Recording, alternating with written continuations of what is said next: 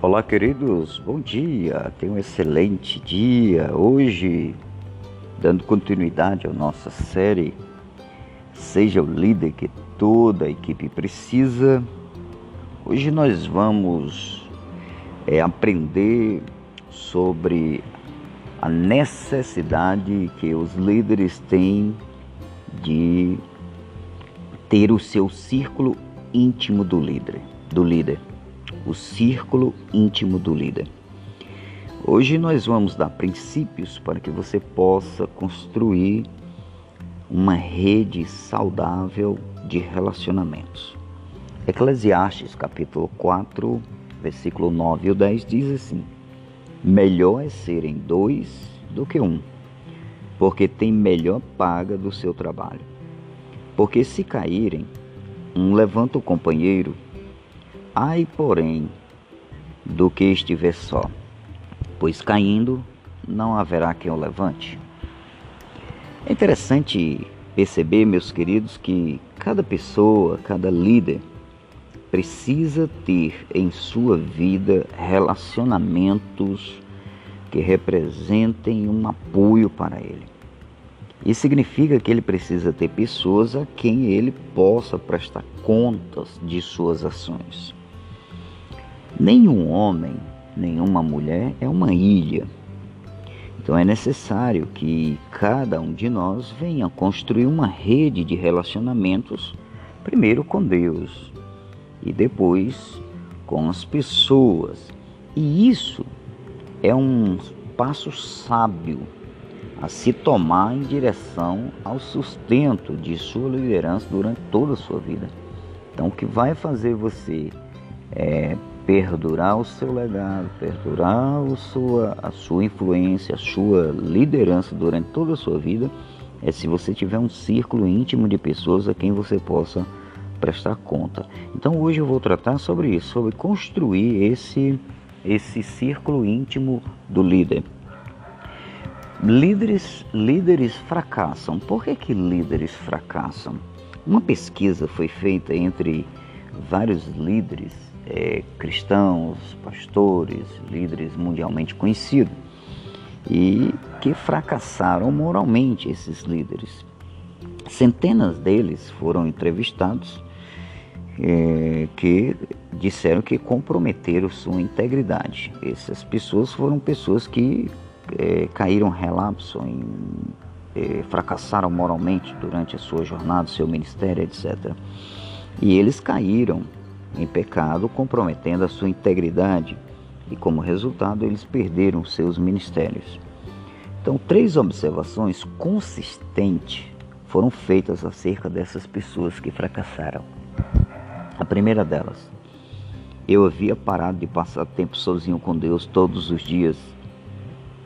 O segundo motivo, eu não prestava contas a nenhuma pessoa sobre minha vida ou sobre as minhas ações. Terceiro, eu nunca pensei que esse tipo de fracasso poderia acontecer comigo. Ou seja, muitas vezes era uma forma de orgulho. O que todos nós precisamos. Todos nós precisamos ter pessoas chaves.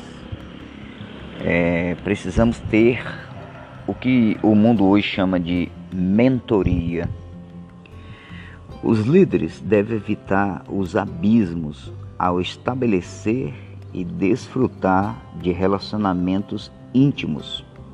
Então, o que todos nós precisamos, todos que almejamos perpetuar uma liderança sólida, forte, constituir um ministério abalizado moralmente, o que, é necessário? Nós precisamos evitar esses abismos quando nós vamos estabelecer e desfrutar desses relacionamentos. Então, um dos primeiros abismos que nós devemos evitar é o abismo entre nós e Deus, porque Deus é o nosso Pai Celestial.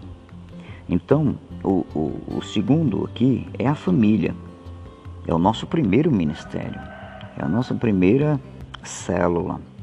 Então, a família que é composta pelo nosso cônjuge, pelos nossos filhos, eu não posso permitir que abismos se estabeleça e que com isso eu não venha desfrutar do relacionamento familiar entre minha esposa, o esposo, eh, com a esposa, os filhos, etc. Então, o que que todos nós precisamos para não incorrer nessas falhas, nesses fracassos? Nós precisamos de Deus, nosso Pai Celestial, ter a nossa família. Precisamos de um Paulo.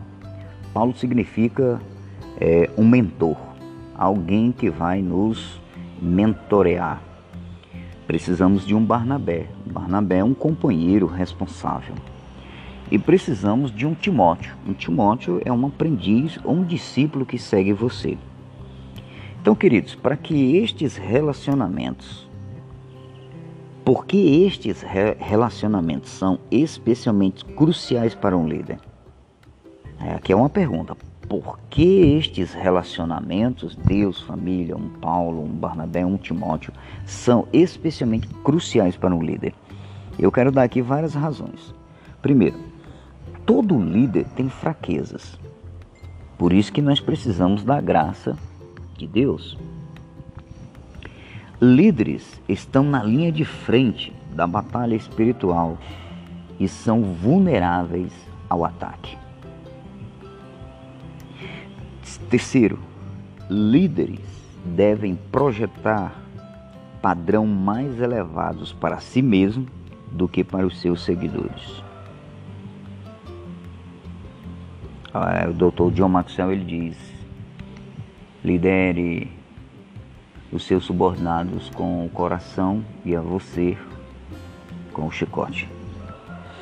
Então, líderes podem ser padeiros famintos que estão ocupados servindo pão aos outros, mas nunca comendo.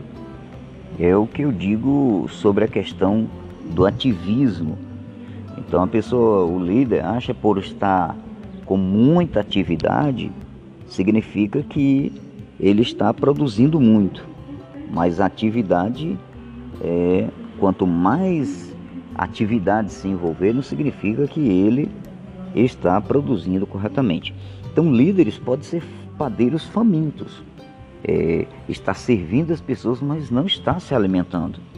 Quinto, líderes podem estar cegos pelas tentações por poder e popularidade. Sexto, líderes podem ficar tão ocupados que sua vida espiritual sofre mais do que todo o resto. Sétimo, líderes geralmente só reagem às necessidades e se esquecem de treinar os outros para o futuro.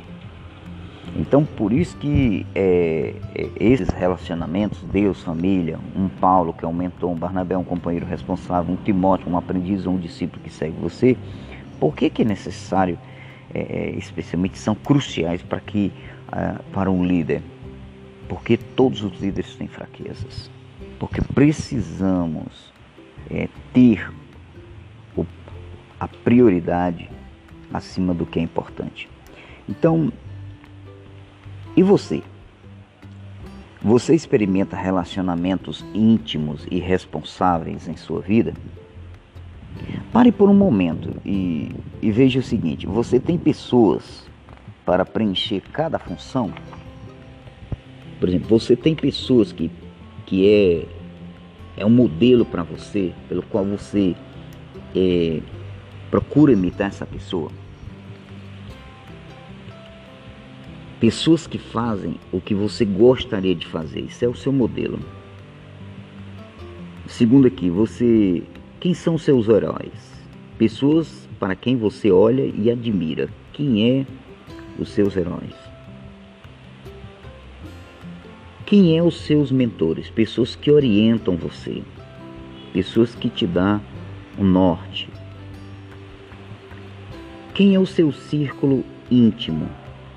Aqueles próximos a você.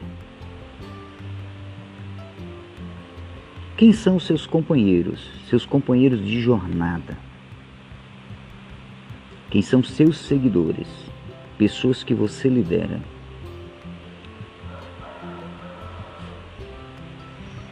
Então veja bem, construindo a sua rede. Então primeiro aqui é Deus, ok? Vejamos aqui. Seu Pai Celestial. Embora você seja um líder, você não deixa de ser filho de Deus. Claro que eu estou me referindo aos pastores, aos líderes eclesiásticos, ok? Então, o termo mais comum usado no Novo Testamento para descrever Deus não é Criador, não é Rei, não é governante e nem Salvador. Você sabe qual é o termo mais usado, o mais comum usado no Novo Testamento para descrever Deus? É Pai.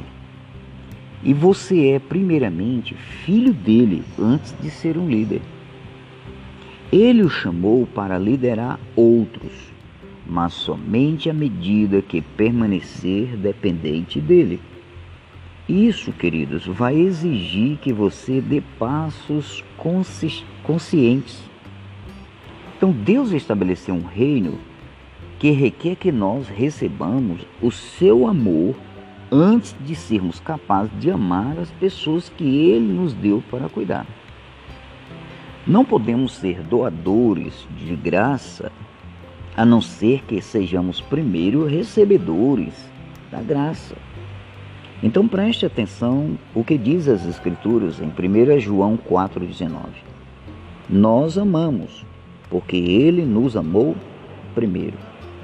Então, querido, como líderes cristãos, devemos superar a tentação de ler a Bíblia simplesmente para a preparação de sermões. Nós devemos, primeiramente, permitir que Deus ministre a nós como filhos. A ordem correta é dada aqui a nós em Esdras 7,10. Vamos ver aqui, vamos estudar isso aqui, vamos praticar isso aqui, depois vamos ensinar isso aqui a outros. Esdras 7,10 diz: Porque Esdras tinha disposto o coração para buscar a lei do Senhor, para cumprir e para ensinar em Israel seus estatutos e juízos.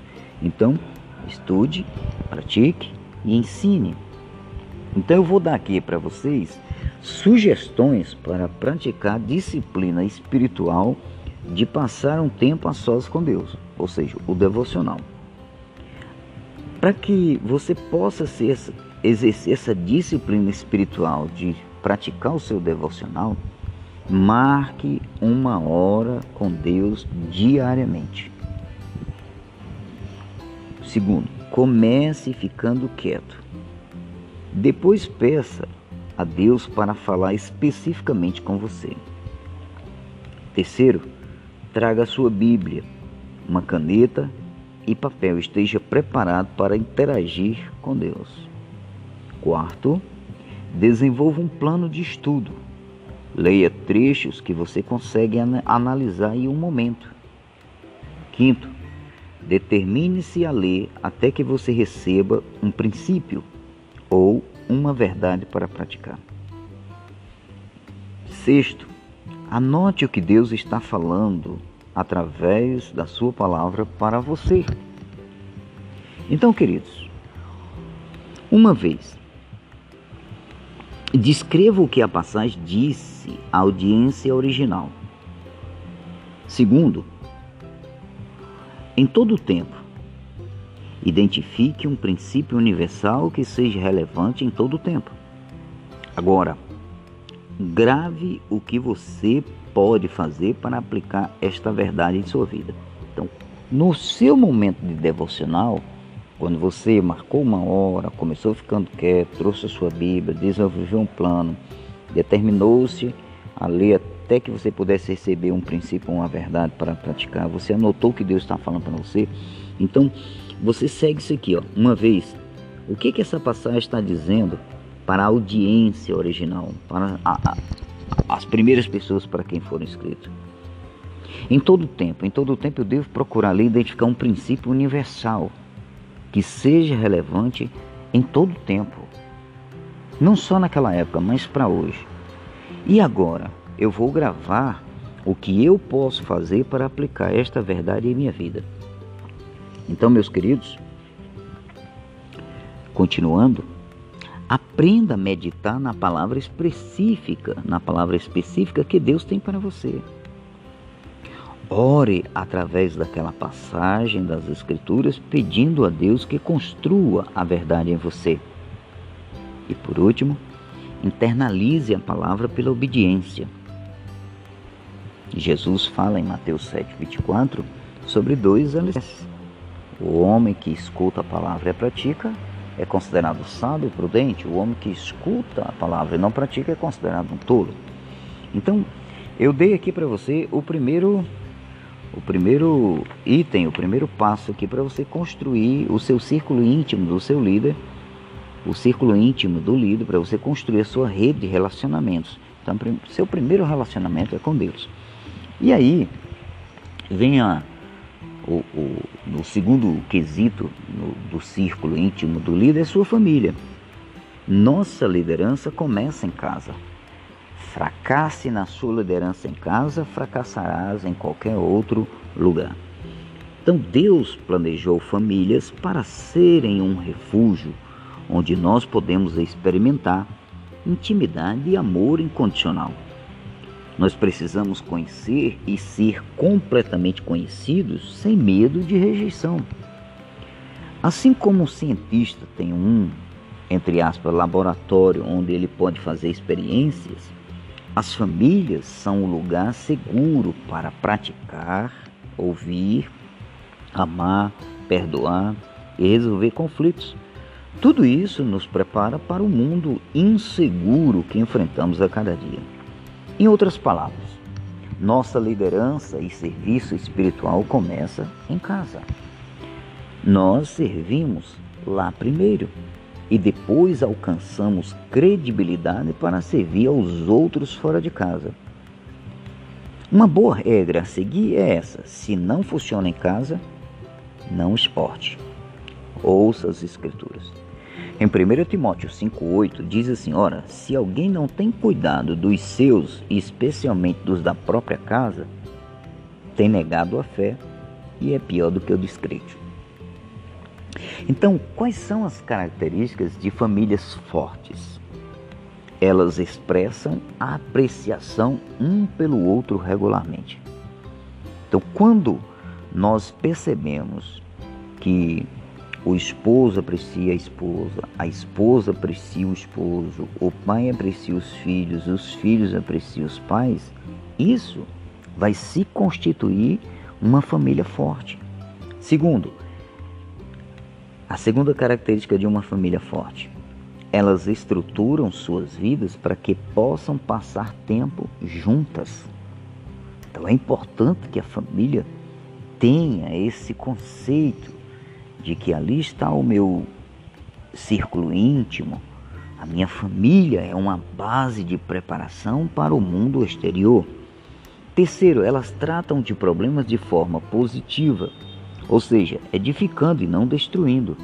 Então há famílias que não conseguem é, se edificar mutuamente, se destrói. A Bíblia diz que a mulher tola, a mulher sábia edifica a sua casa, mas a tola com as próprias mãos, eu digo que até com a própria língua, destrói. Então, o quarto, a quarta característica das famílias fortes são elas demonstram um forte compromisso um com o outro. Então, uma família forte é uma família que tem um compromisso forte um com o outro.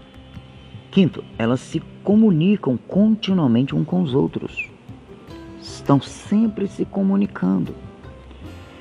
O sexto é que elas compartilham o mesmo sistema de valor. Famílias que têm valores que perpetuam de geração para geração. Os pais o sétimo item aqui, a sétima característica, os pais são o modelo do que significa abençoar outros membros.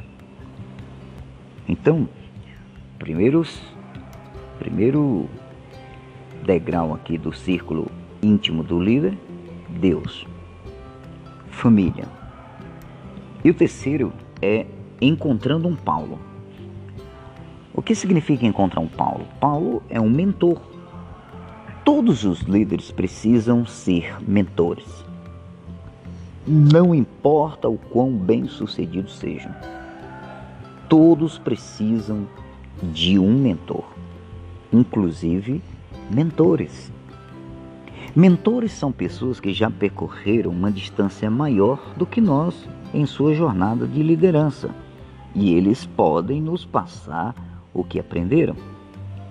Provérbio 20, versículo 5 diz: Como águas profundas são os propósitos do coração do homem, mas o homem de entendimento os tira para fora. Eu recomendo que você inicie cada ano listando quatro ou cinco áreas nas quais você gostaria de crescer. Então, em vez de procurar um mentor específico para satisfazer todas essas necessidades, encontre um especialista para cada uma delas. Não é possível encontrar, não é impossível encontrar mentores. Eles estão por toda parte. Se você não conseguir encontrar um, siga esses passos. Primeiro, ore para que Deus abra os seus olhos para os mentores que você não sabe que estão à sua volta. Muitas vezes esse, esse Paulo, esse mentor, pode ser, ser o seu pai, pode ser sua mãe, pode ser um amigo, pode ser o seu pastor, pode ser o seu, o seu gerente. E alguém que já percorreu uma jornada no campo da liderança que pode nos ensinar, agregar alguma coisa na nossa vida. Segundo, tenha um padrão realístico. Não espere encontrar um mentor perfeito. Mentores são humanos também. Terceiro, procure um mentor potencial. Procure num mentor potencial os pontos fortes que você deseja desenvolver em si mesmo. Quarto, esteja aberto a múltiplos mentores que possam efetivamente investir em você. Quinto, reconheça que os mentores podem estar longe. Deseje se comunicar por telefone ou e-mail. Então, queridos, o que eu Vou procurar em um mentor. Antes de possuir um ponto forte específico, certifique-se de que o, o seu mentor seja, primeiro, um reflexo de Deus. Eles devem demonstrar um caráter que valha a pena ser imitado. O que, que eu devo procurar em um mentor? Objetivo: eles devem ser capazes de ver os seus pontos fortes e fracos. O que, que eu devo procurar em um mentor? Autenticidade. A pessoa que é autêntico. Eles devem ser verdadeiros. Você consegue ver o seu coração genuíno e transparente. O que, que eu devo procurar em um mentor? Quando eu estiver procurando um mentor, o que, que eu, o que eu procurar em um mentor? Lealdade. Eles devem ser leais ao relacionamento e capazes de guardar confidências. O que, o que, que eu devo procurar em um mentor? Serviçais, pessoas que amam servir. Eles devem desejar dar generosamente do seu tempo e muitas vezes dos seus recursos. Então, queridos, continuando, agora você precisa dar o passo seguinte, que é encontrando o Barnabé. Um Barnabé é um amigo. São pessoas a quem nós nos reportamos sobre os nossos atos. O, o Barnabé, eles são importantes porque nos motivam a manter os nossos compromissos com Deus e com os outros. Ele praticamente ele não é o nosso mentor. Ele é o nosso amigo. Eles nos fazem perguntas difíceis sobre a nossa vida espiritual, nossos motivos no ministério, nossos objetivos, nosso caráter e nossos relacionamentos. Encontrar um Barnabé é como receber um presente de Deus. Ter esse Barnabé, esse amigo, é como receber um presente de Deus. Eles nos conhecem bem e mesmo assim nos amam incondicionalmente. Nós não precisamos esconder nada deles. Eles nos motivam a atingir o nosso potencial. Quando você encontrar o seu Barnabé, troque com ele uma lista de perguntas que você deseja discutir. Eu vou dar para você cinco perguntas, cinco sugestões de perguntas que você pode fazer ao seu Barnabé. Primeira, Você tem passado tempo com Deus diariamente? Como você foi tentado esta semana? Você tem algum pecado não confessado em sua vida? Como está o seu pensamento? Suas prioridades estão na ordem correta? Você está alcançando seus objetivos? E quinto, você foi completamente honesto comigo em suas respostas a essas perguntas? Então são algumas perguntas que você deve fazer ao seu Barnabé, ao seu amigo. Então, o que procurar em um amigo a quem eu vou prestar contas? Peça aos seus amigos a quem você prestar, presta contas de sua vida para fazerem uma aliança com você.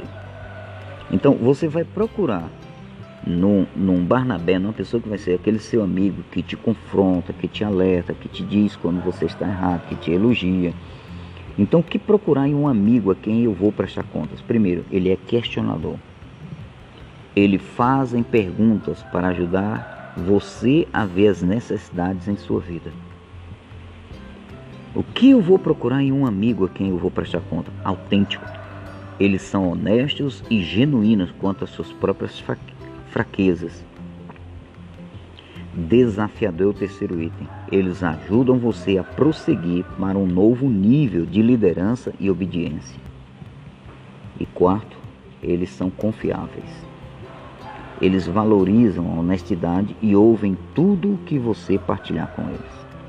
Hebreus 10, 24, 25 diz assim: Consideremos-nos uns aos outros para nos estimularmos ao amor e às boas obras, não deixando de congregar-nos como é costume de alguns, mas admoestemo-nos uns aos outros, e tanto mais quando vedes que se vai aproximando aquele dia. Provérbios 18, 24 diz: O homem que tem muitos amigos pode vir à ruína, mas há um amigo que é mais chegado que um irmão. Então, continuando no a sequência para encontrar o seu formar o seu círculo, círculo íntimo, agora é encontrar o seu Timóteo, encontrando um Timóteo. Eu aprendo mais quando eu ensino a outros. Então tudo que você aprendeu aqui, ó, do seu primeiro círculo, da do primeira pessoa do seu ciclo, Deus Pai, tudo que você aprendeu do segundo aqui, que é a sua família, tudo que você aprendeu do seu mentor, tudo que você aprendeu aqui do, do seu Barnabé, do seu amigo mais chegado, você agora vai ensinar um Timóteo, você vai ensinar uma pessoa. A Bíblia é clara quando diz que os líderes têm de selecionar e treinar pessoas para uma vida de ministério ou na empresa ou ensinar alguém. Jesus ele selecionou e treinou 12 pessoas. Paulo e Tito, um Timóteo é alguém que está seguindo você em sua jornada de liderança, mas deseja ardentemente crescer como líder. Todo líder precisa encontrar discípulos que aprendam enquanto servem ao lado do seu líder. Na verdade, quando eles aprendem, também são chamados a passar adiante o que recebem. Segundo Timóteo 2:2 diz assim: "E o que de mim através de muitas testemunhas ouviste, confia a homens fiéis que sejam idôneos para também ensinarem a outros." Líderes nunca devem trabalhar sozinhos em seu ministério. Eles devem sempre estar treinando outros enquanto fazem o trabalho que Deus os chamou para fazer. O ministério de um líder pode fazer muito pelo reino, mas quando treina um discípulo, eles multiplicam para o reino. Então, quais características eu devo procurar em um discípulo? As qualidades que você deve procurar ao selecionar pessoas para discipular são essas: fidelidade, eles são fiéis aos compromissos que fizeram. Segundo, disponibilidade. Eles têm tempo para se comprometerem a aprender de você. Terceiro, iniciativa. Eles demonstram iniciativa em sua obediência a Deus e no desejo de servir. Quarto, disposição para aprender. Eles desejam aprender de você. Quinto, fome. eles possuem uma paixão e um desejo ardente de crescer como líderes. Então, queridos, aprendemos aqui como construir o nosso círculo íntimo. Deus, família, um Paulo, o nosso mentor, um Barnabé, um amigo que vai nos exortar e um Timóteo. Mas aí, deixa eu dizer algo para você. Em todos os veículos existe uma luzes de alerta. Quando a, a temperatura da água está acima, quando a porta não está fechada, quando o freio de mão está tracionado. Então existe itens que são alarme para os líderes. Então o objetivo desta rede, desse círculo íntimo, é ajudar você a se tornar um líder íntegro. Nós precisamos que Deus e as pessoas nos alertem quando estivermos falhando em nosso modo de viver ou liderar de forma eficaz. Então, como eu disse, em prédios públicos, em ou privados ou veículos, eles possuem alarmes, sejam lâmpadas de LED, sejam sirenes, alertando para quando algo estiver errado. Então existem algumas perguntas que deveriam soar o alarme para os líderes. Então, o primeiro alarme aqui para os líderes: o meu andar com Deus está em dia. Moisés ele andava diariamente com Deus a tal ponto de pôr um véu porque o seu rosto resplandecia. Você ouve da parte de Deus diariamente? Os outros podem sentir que você está na presença de Deus? Segundo alarme, eu estou mantendo as minhas prioridades em ordem. Você está vivendo o que diz ser o mais importante para você? Você agenda as suas prioridades? Terceiro, eu estou me fazendo as perguntas difíceis. Por que você faz o que faz? Quais são os motivos por que você faz? Como você persegue os seus objetivos? Qual é a suposição? Quarto, eu tenho responsável, eu tenho alguém responsável a prestar, eu tenho responsável a prestar alguma autoridade?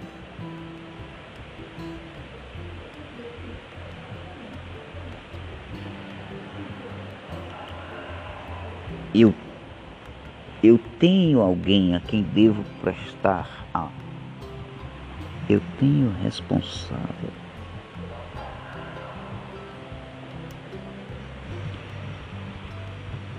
Quem era o seu líder dado por Deus a quem você deve prestar contas? Quinto, eu estou ouvindo o que Deus está dizendo a todo o corpo de Cristo. Você tem uma visão estreita de Deus com base em seu próprio mundinho? Ou você amplia sua visão em termos de ministério? Sexto, eu estou preocupado demais em construir a minha própria imagem. Você está preocupado com o que vai parecer ou que os outros vão pensar de você. Sétimo, você está excessivamente impressionado com a crítica ou com o elogio? Você acredita em tudo que as pessoas dizem?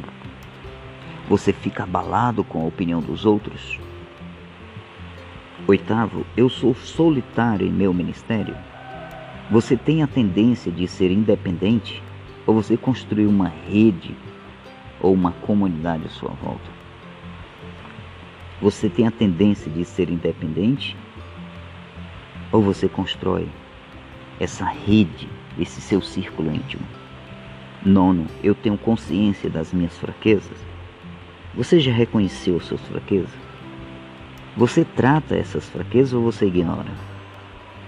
Décimo e último, o meu chamado está constantemente diante de mim o seu chamado divino dá a você paixão a cada semana para servir a Deus? Então, queridos, perceba que um homem não é uma ilha. Nós precisamos um dos outros para nos desenvolver e para crescer. Então, que você possa formar o mais rápido possível esse seu círculo íntimo, onde você possa crescer e chegar ao pleno potencial pelo qual Deus te criou. Então trabalhe nisso. Desenvolva o seu círculo íntimo. Relacionamento com Deus, seu relacionamento com a família, encontrando um Paulo, o seu mentor, encontrando o seu Barnabé, um amigo fiel, e encontrando um discípulo a quem você vai reproduzir tudo que você aprendeu dos outros quatro. Que Deus em Cristo te abençoe, tenha um excelente aprendizado, tenha uma excelente jornada em toda a sua vida.